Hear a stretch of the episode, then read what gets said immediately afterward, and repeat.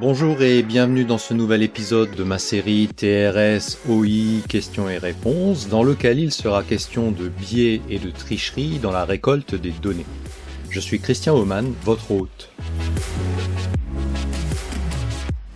Lorsque l'on met en place une solution pour relever les données et calculer le TRS, on peut être tenté de demander aux opérateurs de noter un certain nombre de choses sur un formulaire ou un cahier, cette capture manuscrite peut rapidement poser différents problèmes, parmi lesquels la difficulté à lire les écritures des différents individus, la réticence à écrire, de peur d'être jugé sur son orthographe ou parce qu'on n'est pas à l'aise avec la langue, le temps que requiert le report des différentes informations dans un formulaire, les formulations différentes qui sont utilisées par les différents acteurs et qui va rendre l'exploitation des données relevées plus longue, plus difficile, voire impossible.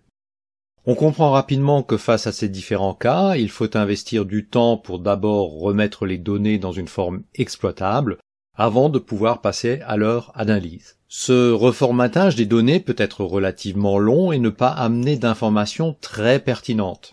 Dans le cas le plus défavorable, c'est une double perte, celle du temps pris par les opérateurs à remplir les formulaires, puis celle de l'analyste pour nettoyer les données et finalement se rendre compte que le résultat est de peu d'intérêt ou inexploitable. Ces différentes difficultés plaident pour un système simplifié, comme par exemple le bâtonnage, qui consiste à noter une marque chaque fois que se produit un événement, que l'on peut attribuer à une cause prédéterminée éventuellement complété par des remarques, ce qui est une forme simplifiée de capture manuscrite, ou tout bonnement le recours à la saisie informatisée. Si l'on remplace simplement la capture manuscrite par une saisie informatique, on risque de n'améliorer que la lisibilité du texte, mais la saisie d'un texte libre ne met pas à l'abri des problèmes d'interprétation de ce qu'a voulu exprimer l'opérateur, ni les différents termes qu'utilisent les différents acteurs pour décrire un même problème ou incident.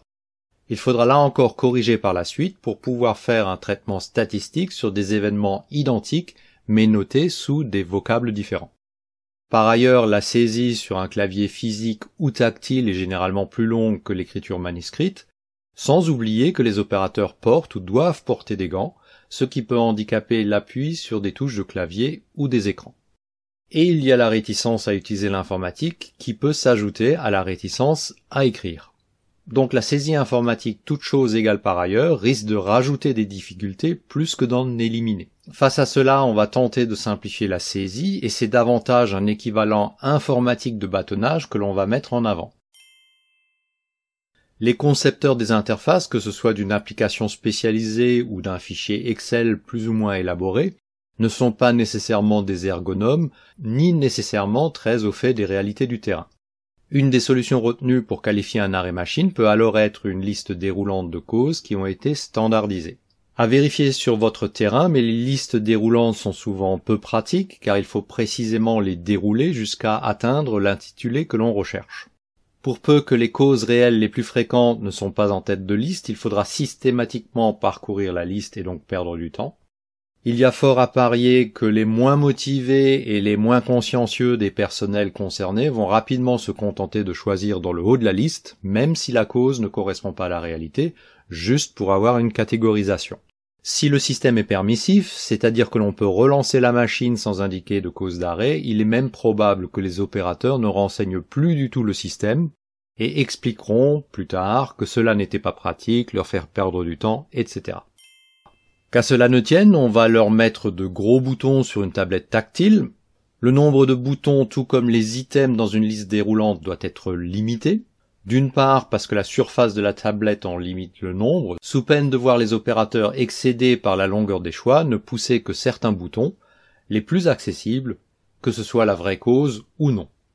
Mais il faut également limiter le nombre de causes pour éviter un effet de longue traîne, c'est-à-dire des diagrammes de Pareto avec énormément de catégories différentes, mais avec très peu d'occurrences pour chacune d'elles.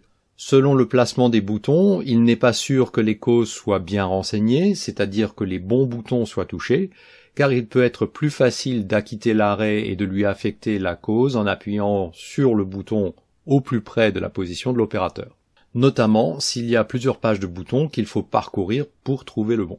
Ceci aura d'autant plus de probabilité de se produire si, comme dans le cas des listes déroulantes, la priorité est donnée à la production de pièces et non pas à la production de données, comme l'expliqueront les encadrants de la production, si les personnels sont peu impliqués, peu motivés par l'amélioration continue, ou encore si les personnels se fichent totalement des consignes, font exprès ou plus largement sabotent passivement ou activement les efforts d'amélioration.